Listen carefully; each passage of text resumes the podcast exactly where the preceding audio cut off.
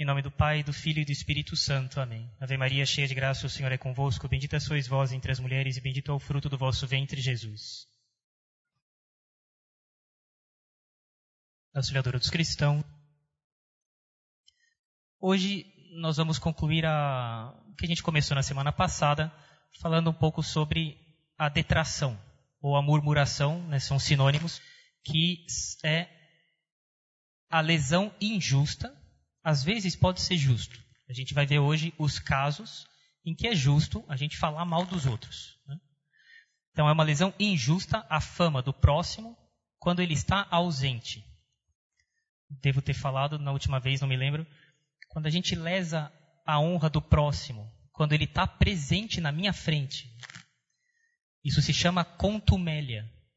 E tem gente que poderia pensar assim: é, a pessoa que está falando mal tem muito mais coragem. Negativo ela demonstra muito mais é, desprezo pela pessoa, porque nem a presença física dela impede você de falar mal dela.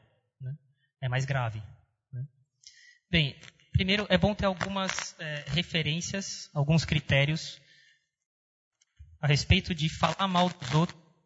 O pecado deles já é público, quando as pessoas já conhecem. Né?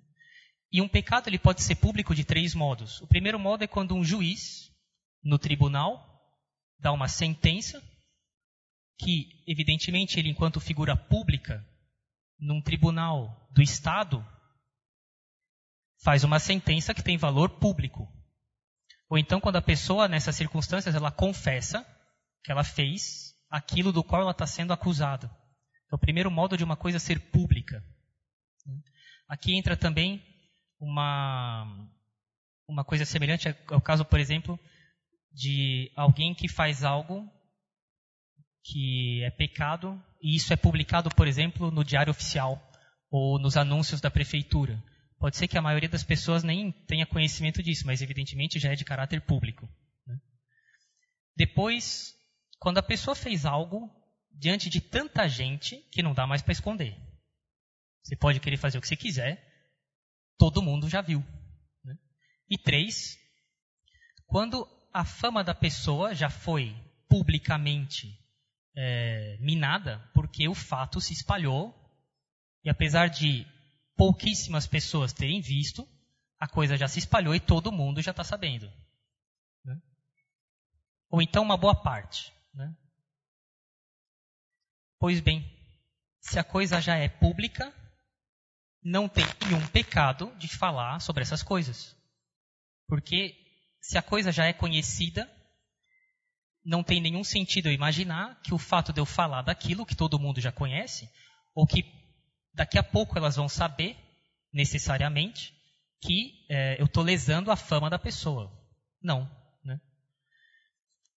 O que seria injusto seria falar dessas coisas, reavivando a memória de uma coisa errada que já foi esquecida, ou então se a pessoa já teve a fama dela recuperada. Aí você não vai lá espalhar o mau cheiro de novo, né? que já foi embora. Né? Mas se a coisa continua pública, as pessoas estão sabendo ou vão saber, não tem nenhum pecado em falar dessas coisas. Né? Depois, qual é a gravidade de falar mal dos outros? Que critérios eu uso? Né? Não é tão simples dizer, ah, se foi coisa leve, falar mal das pessoas é leve. Se eu falei algo grave, é coisa grave. Não é tão simples assim. Tem, uma, tem umas coisas que tem que entrar no cálculo. Né?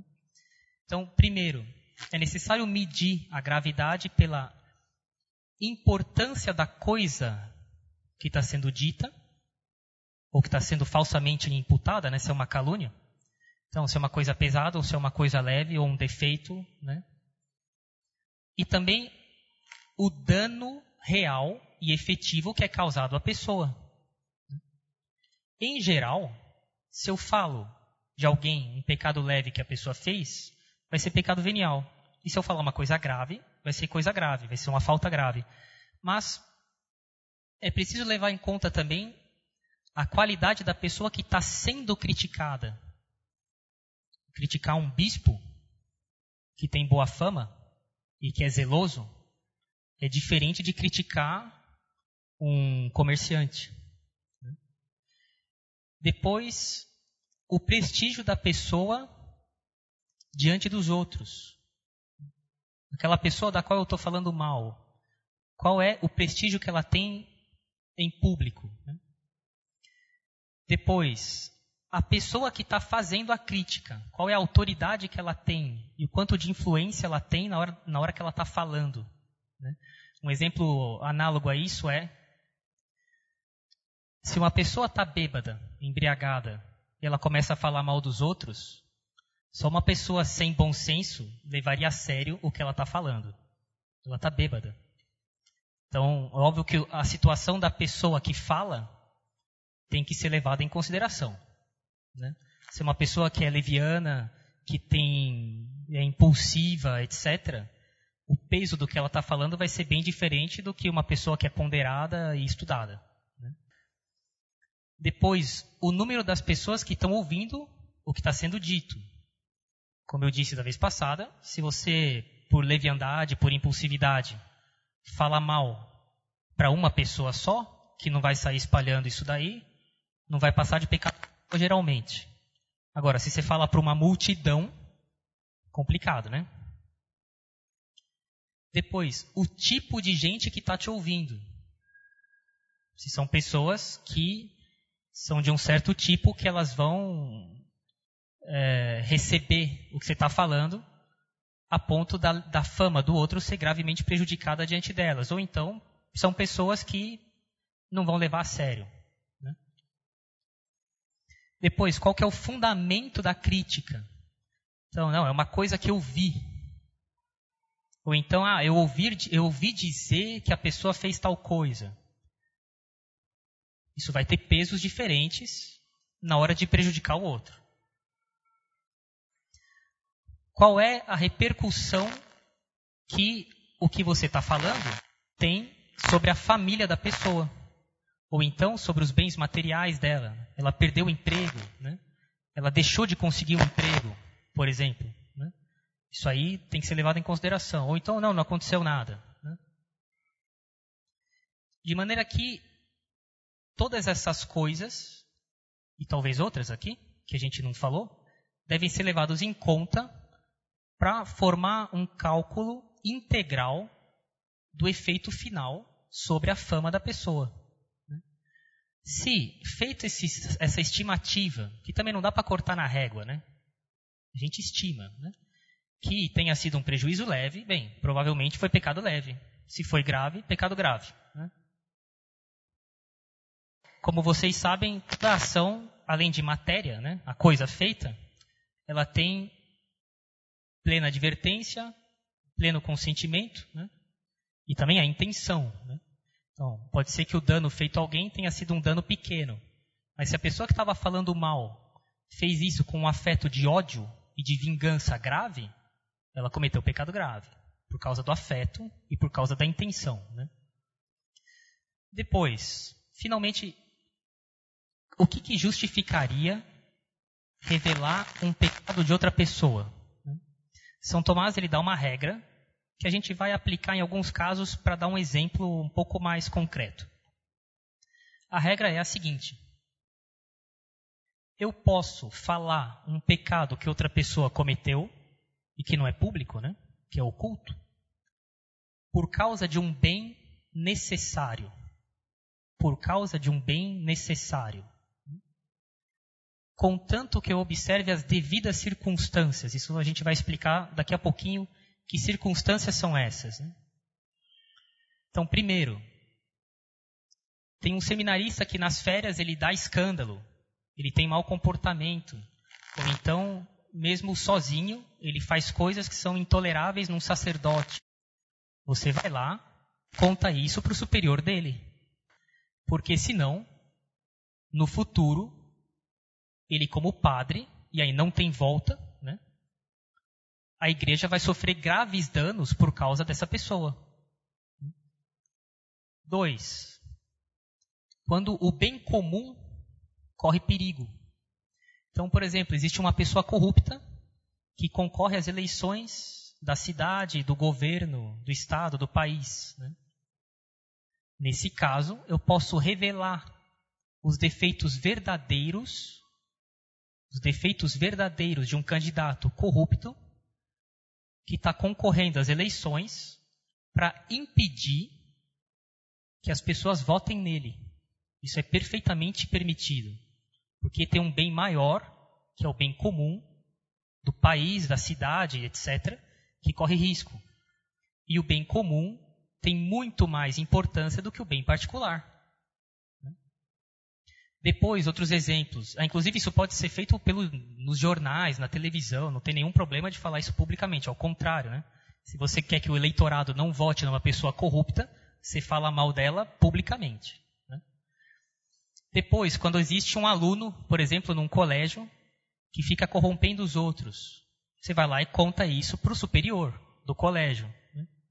Ou então, pessoas que ensinam erros contra a fé e contra a moral da igreja. Você pode falar para tantas pessoas quanto for necessário que elas tomem cuidado com essa pessoa. Atenção, a intenção não é a de prejudicar aquela pessoa. Infelizmente isso vai acontecer. A minha intenção é de proteger o bem comum. O efeito colateral é que ela fique prejudicada na honra dela diante dos outros. É isso que eu posso fazer, não tem como evitar isso daí. É igual efeito colateral de remédio. Né? Outro motivo é que eu revele um pecado de alguém visando o bem da própria pessoa que está agindo mal. E assim, os pais e os superiores devem ser informados das coisas que os filhos e os empregados fazem para poder corrigi-los. Né? Depois, para o bem da própria pessoa que está contando. Né? No último sermão eu falei que se alguém me prejudicou, eu posso ir falar com um amigo. Né? E pedir conselho, ficar com a cabeça mais tranquila, vendo melhor o que fazer. Né? É, a única condição é que isso não seja feito por, por raiva, por vingança, e, se possível, esconda o nome e a identidade da pessoa que te prejudicou. Faz parte da caridade esconder as misérias dos outros o tanto quanto é possível. Depois, para o bem de uma terceira pessoa.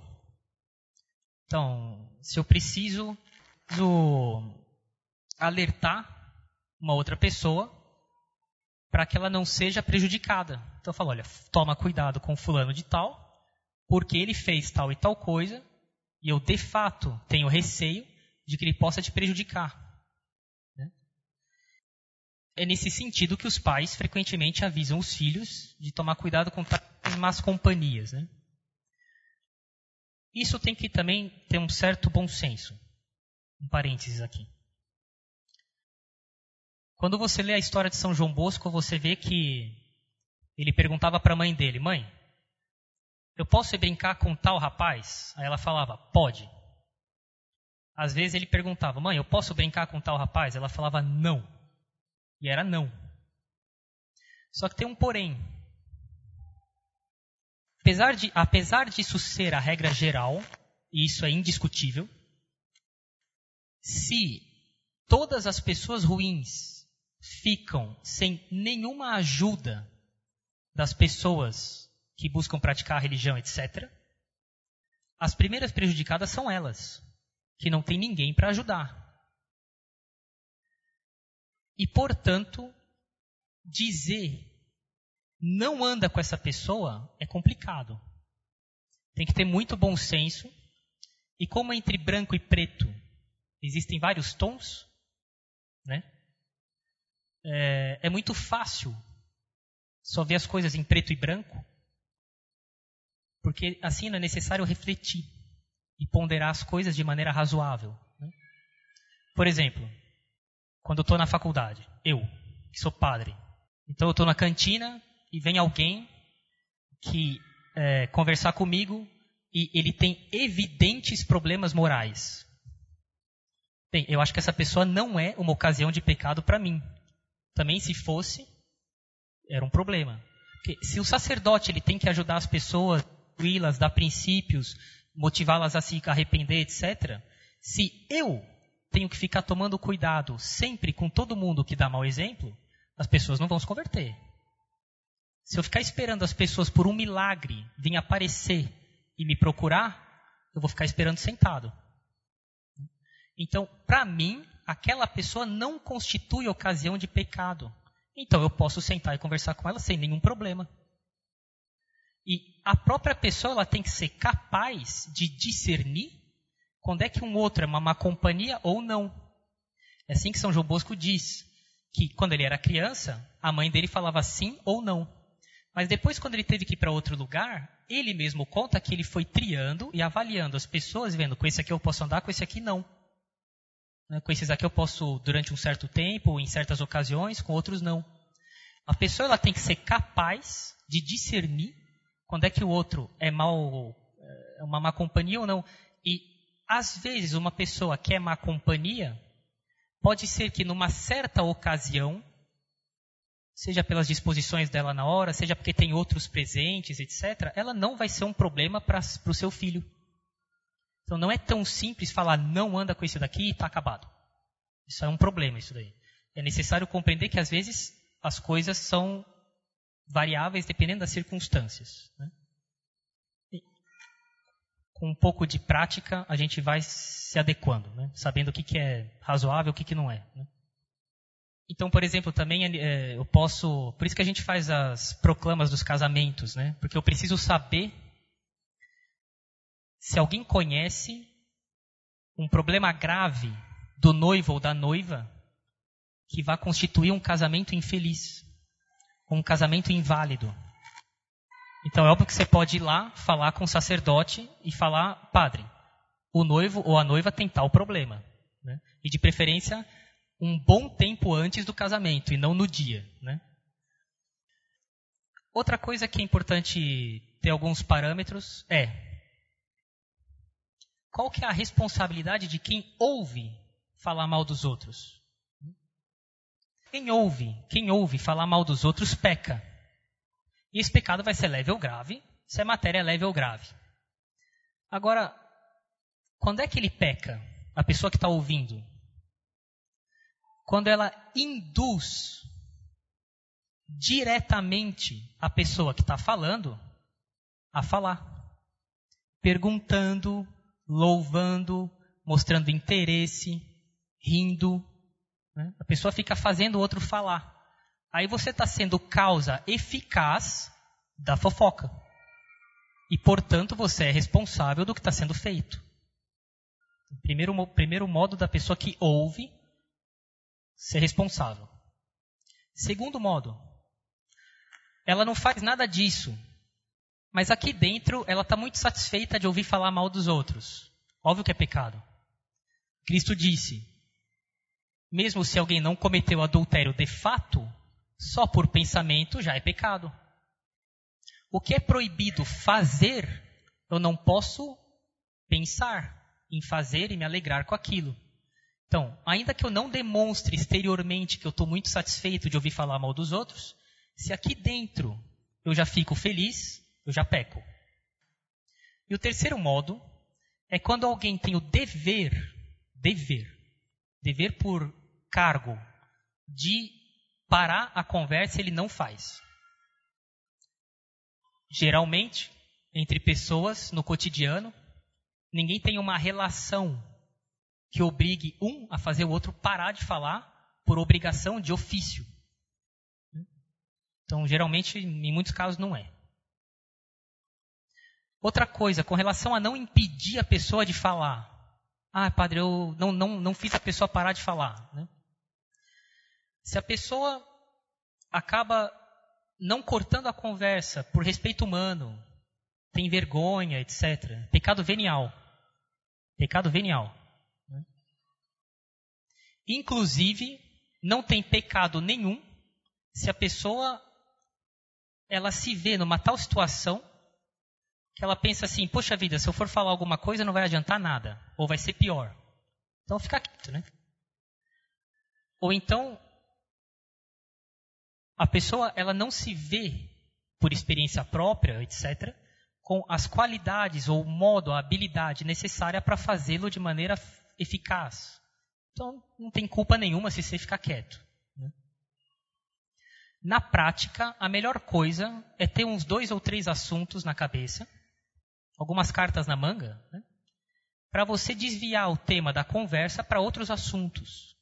E assim a gente evita dois problemas. O primeiro é, de fato, ficar falando mal dos outros.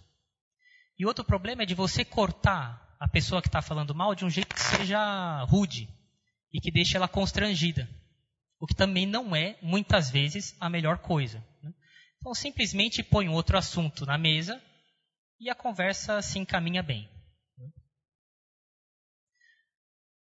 Agora, como reparar a fama de alguém que teve a sua honra lesada? Né? O melhor modo, bem, primeiro, primeiro, primeiro modo é elogiando a pessoa, colocando em destaque as boas qualidades que a pessoa tem, desculpando o erro que ela fez, de fato, atribuindo uma boa intenção ou coisas do gênero. Né? Às vezes pode ser melhor que a gente de fato reconheça, olha, eu fiz mal de falar mal da pessoa. Não tem nenhum problema em fazer isso. Outra coisa, se é uma calúnia, que é uma mentira, aí você tem que falar, eu menti. Ai, padre, mas a minha honra agora vai ficar prejudicada. É. Mas isso não é desculpa para você não reparar o que você fez. Agora você assume as consequências. Agora, um conselho para reparar certas calúnias.